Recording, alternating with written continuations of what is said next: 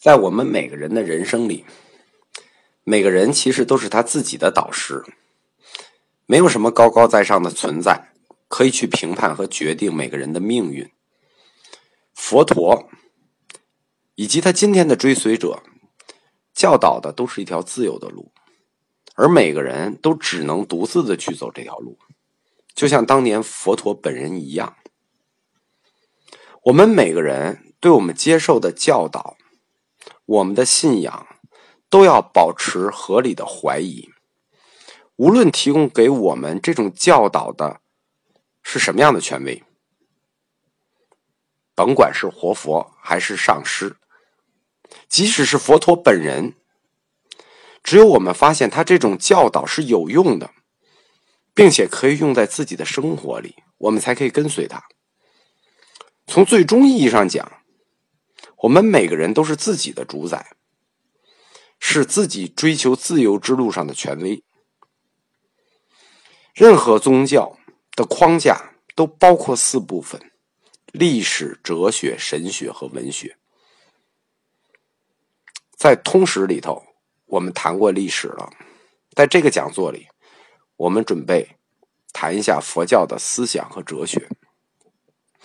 但是佛教的哲学素来就以琐碎著称，他现在入藏的就有五百八十部、四千一百卷经书，而且这些内容毫无例外都宣称自己出自佛陀的教导。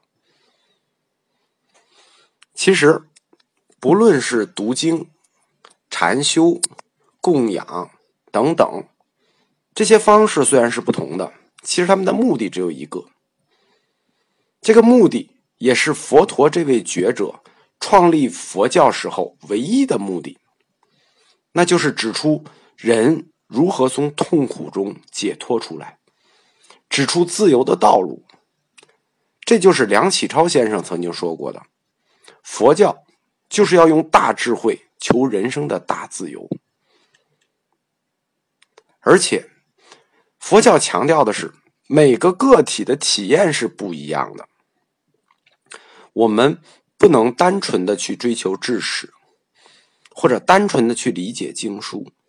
其实，纯粹的知识和盲目的信仰，他们只要能带来最终的解脱，没有什么方法是不可以的。在这个角度上讲，无需互相指责，也没有谁对谁错。佛教它本身就是一种具有普世性的宗教，它是和生活相关的。鉴于佛陀教义和修行的这种方法具有广泛性，在两千多年以来出现了不同的教义和教派，这就是必然的。小乘佛教的终极目的是自救，大乘佛教在小乘佛教自救的基础上又再进了一步，就是使众生得到解脱。其实，在这点上，大乘佛教强调的是佛陀的人性，小乘佛教强调的是人类的佛性。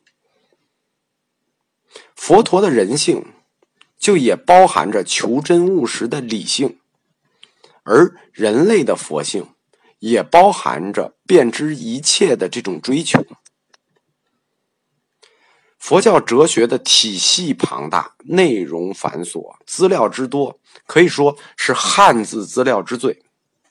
所以，我们的水平有限，讲错的地方肯定是很多，在所难免。而且，因为内容实在太多了，我们也不能像通史那样有严格的时间和历史脉络来讲清楚，所以结构可能不是特别完整。我只能尽量的讲。就是电影《师傅》里有一句话是这么说的：“说权我传了，悟多少在你们。”《道行般若经》里头说：“我愿为十方人做桥，系令他我得度。”这就是大乘精神，也是我们做这个讲座的初心。以上这些，呃，鸡汤的话吧。算我们的序言。下面我们就开始讲佛教哲学。佛教哲学从大的阶段上来看，它是分为两支的，一支是传入中国前的域外佛教，一支是进入中国后被改造的汉传佛教哲学。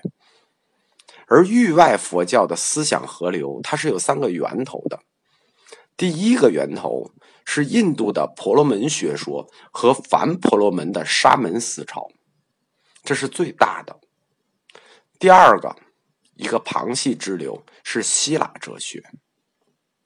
第三个就是佛教一路北传到中国之间，这一路上的中亚各民族的土著信仰，其中尤其是波斯古教。从思想体系上来分，佛教哲学可以分为四大体系：有部哲学、空宗哲学、般若哲学和唯识哲学。下一章，我们就从有部哲学讲起。